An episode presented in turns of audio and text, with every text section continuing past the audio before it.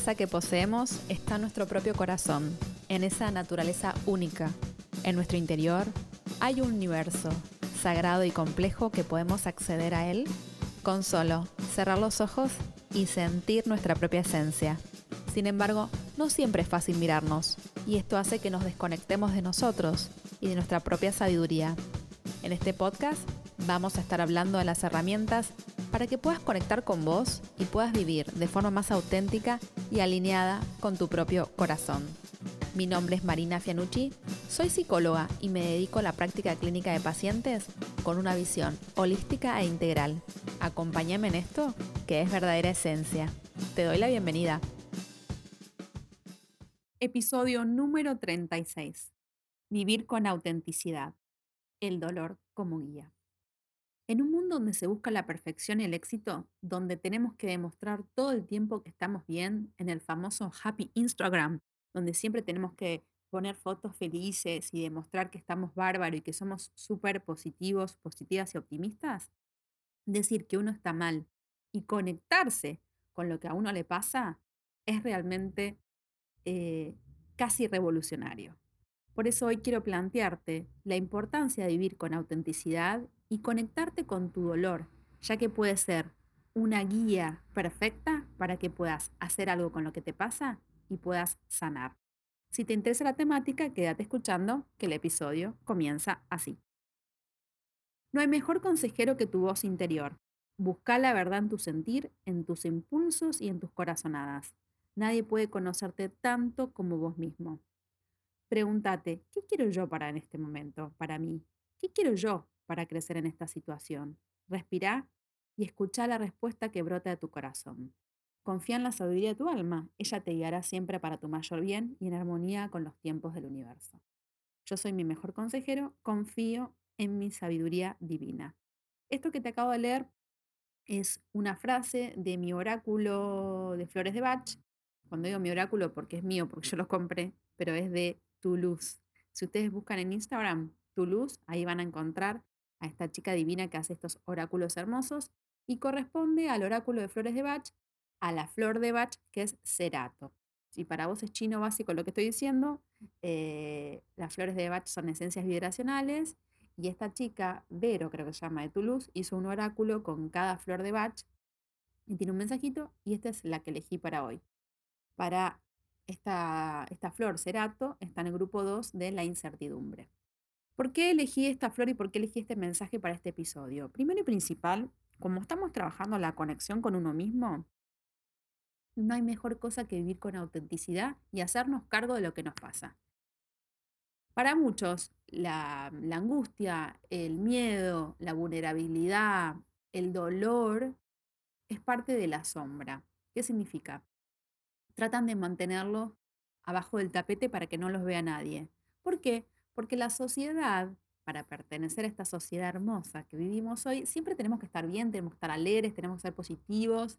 Y el famoso Happy Instagram, donde todo está bárbaro y posteo fotos divinas, perfectas, sonrientes, pasándola bien, estoy pasándola bárbaro. Y en realidad, si uno se cree esa película, está callando algo de uno mismo que tiene que ver lo que a lo que a vos te pasa. ¿Se acuerdan cuando hablamos de cómo conectar con uno mismo en el episodio 34? Que te lo recomiendo escuchar. O si no, puedes bajar mi guía en www.verdaderaesencia.com.ar. Trabajamos la claridad, la conexión y la coherencia. Y vivir en coherencia implica vivir, eh, ser consecuente con lo que nos pasa, ¿no?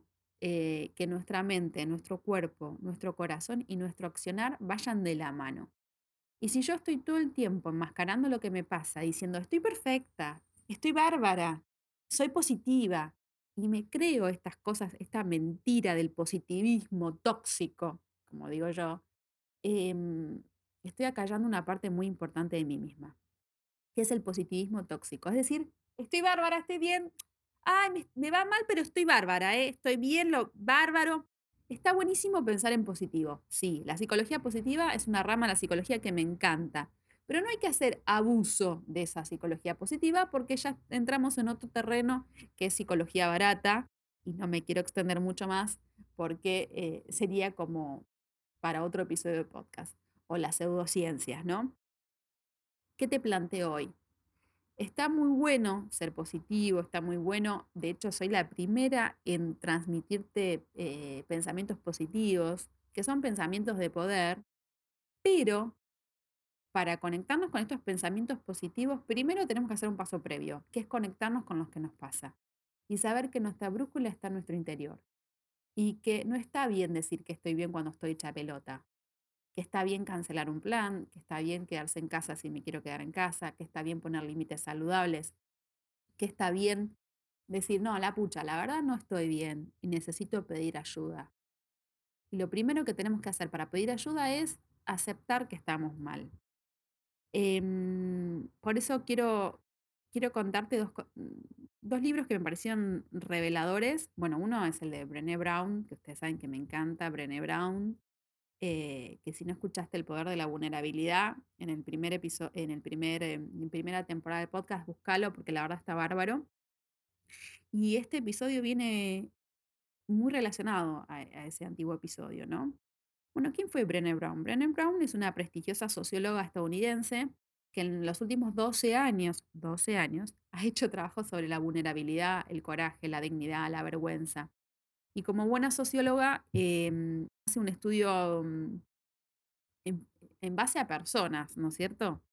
Em, y publicó varios libros, están muy buenos. eh, te los recomiendo todos los que tiene Brené Brown. De hecho, hay charlas TED de Brené Brown que puedes encontrar en Instagram, eh, perdón, en YouTube. eh, están muy buenas. Y ella dice que esto de ser vulnerable está muy bueno.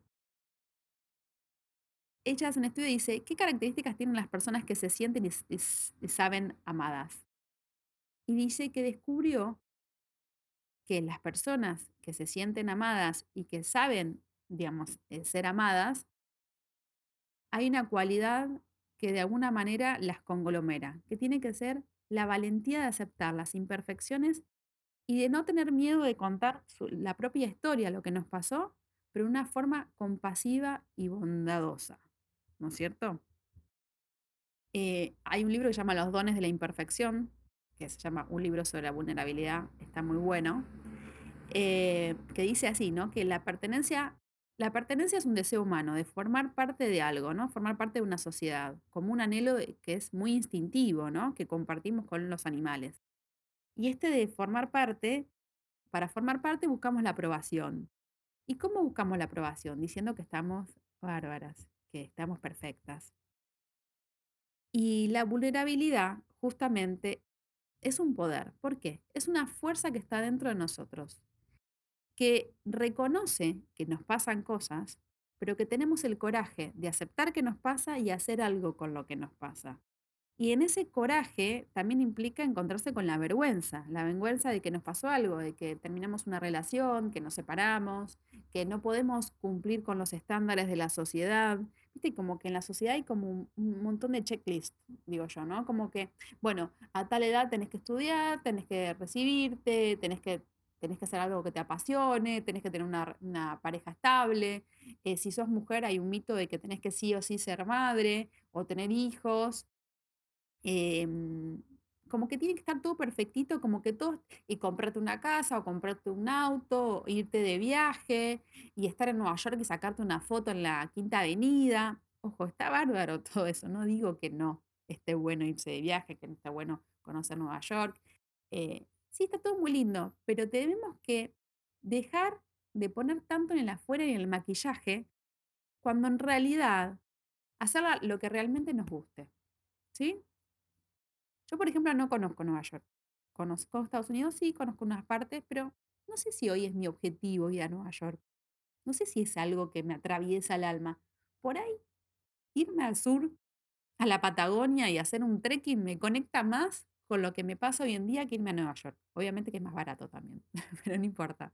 A lo que voy es, ¿cuántas veces hacemos las cosas como para quedar bien y mostrar en el Instagram que estamos bárbaros y que nos encanta hacer eso? Cuando quizás tu alma te está pidiendo otra cosa. Entonces, em,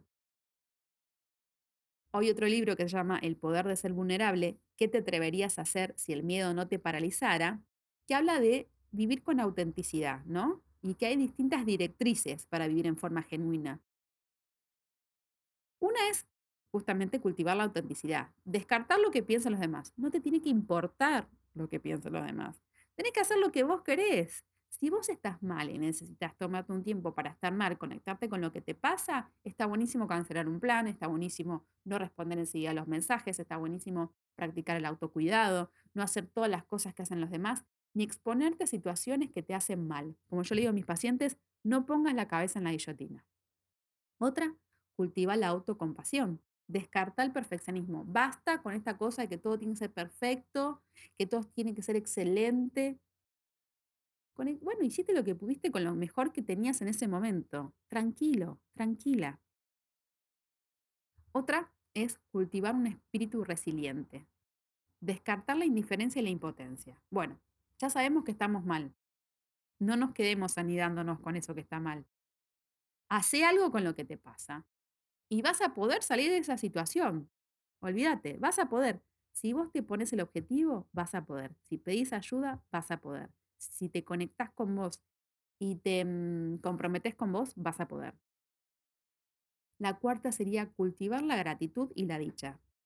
descartar la escasez y el miedo a la oscuridad. La escasez, ella habla de esto de no soy suficiente. Voy a hacer un episodio sobre no, no ser suficiente porque lo escucho mucho también en clínica y descartar el miedo a la oscuridad. O sea, cuando yo sé que muchas personas tienen miedo de conectarse con el dolor porque piensan que no van a salir de ese dolor. Y eso es un gran mito. No somos robots. No tenemos que estar siempre bien y perfectas. Bueno, cultiva la intuición y confía en la fe y descartar la necesidad de certeza. No todo lo podemos saber y conocer a la perfección. Aunque querramos saber qué nos va a pasar mañana, no lo vamos a saber nunca porque estamos viviendo en el hoy, no en el mañana. Cultiva la creatividad. Descarta la comparación. Las comparaciones son odiosas. Decíselos a hermanos. Si alguien tiene un hermano o una hermana, saben que la comparación es odiosa. Y no sirve para nada. Cultiva la diversión y el descanso. Descarta el agotamiento, basta, porque es como un estatus donde tenemos que estar hiperproductivos y tenemos que estar al palo todo el tiempo. Descansar puede ser bárbaro para reponer energías, para tomar impulso. Y la acción también se basa en el descanso. La acción se apoya en el descanso, ¿no es cierto? No solo por una necesidad autoconservativa, sino también por una necesidad que tenemos todos. Cultiva la karma y la quietud. Descarta la ansiedad como estilo de vida. Parece fácil. Tengo episodios sobre la ansiedad. Y si sufrís de un trastorno de ansiedad, consulta con un muy buen terapeuta, una muy buena terapeuta, alguien que, eh, que sea calificado en salud mental. Por favor, un profesional de la salud mental. Y cultiva un trabajo que tenga sentido descartar las dudas sobre vos misma y sobre el debería, ¿no? Eh, basta eh, con este famoso eh, síndrome del impostor, que no soy suficiente, que no, si no puedo con esto, ¿cómo voy a hacer lo otro? Empezá a hacerte cargo de tus elecciones y de tu deseo. Si tu deseo es ese, anda por ese. Cultiva la risa, cultiva el canto, la danza. esto de, bueno, si no te gusta bailar, no bailes, pero cultiva lo que te, hacer lo que te gusta, sea, conéctate con lo que te hace bien. Si te gusta bailar, bailá. Si te gusta escribir, escribí. Si querés ir a un taller literario, anda a un taller literario. Eh, conectate, o sea, se puede estar bien en momentos de crisis. Se puede estar em, mal en momentos de crisis, sí, pero también podemos tener momentos de alegría, a eso me refiero, ¿no? Y vivir genuinamente para esta autora implica vivir nuestra vida con dignidad, cultivar el coraje la compasión y la conexión, para que al, levantamos por al levantarnos por la mañana pensemos, no importa todo lo que hoy voy a hacer ni lo que dará por hacer, soy suficiente. O sea, no importa si yo soy productiva o no soy productiva, soy suficiente. Significa acostarnos por la noche y pensar, sí, soy imperfecta y vulnerable, y a veces tengo miedo, pero eso no cambia la verdad de que también soy valiente y digna de ser amada y de sentirme integrada. Les cuento que voy a hacer todo un episodio sobre soy suficiente y soy digna de ser amada porque también lo escucho muchísimo en clínica.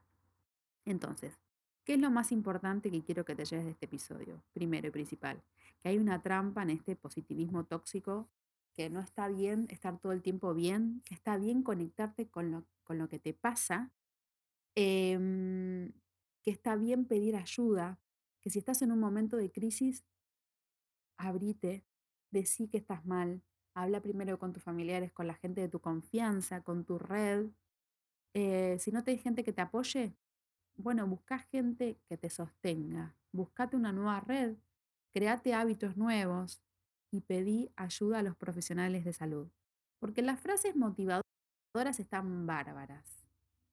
Pero cuando estamos realmente viviendo un momento de mucha oscuridad, necesitamos aportar luz. Y no solamente con frases motivadoras o con eh, mantras, que están buenísimos, no digo que no, pero un buen trabajo psicoterapéutico es siempre importante. Muchísimas gracias por estar del otro lado.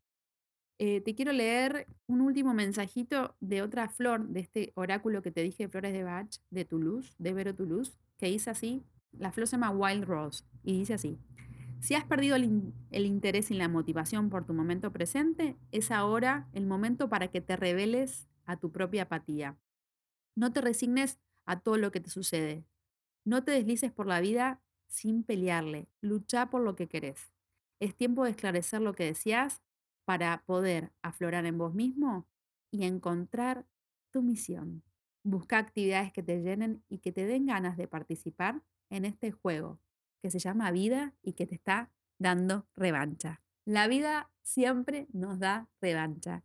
Gracias por estar del otro lado. Honro tu camino, honro tu proceso y que tengas una maravillosa vida.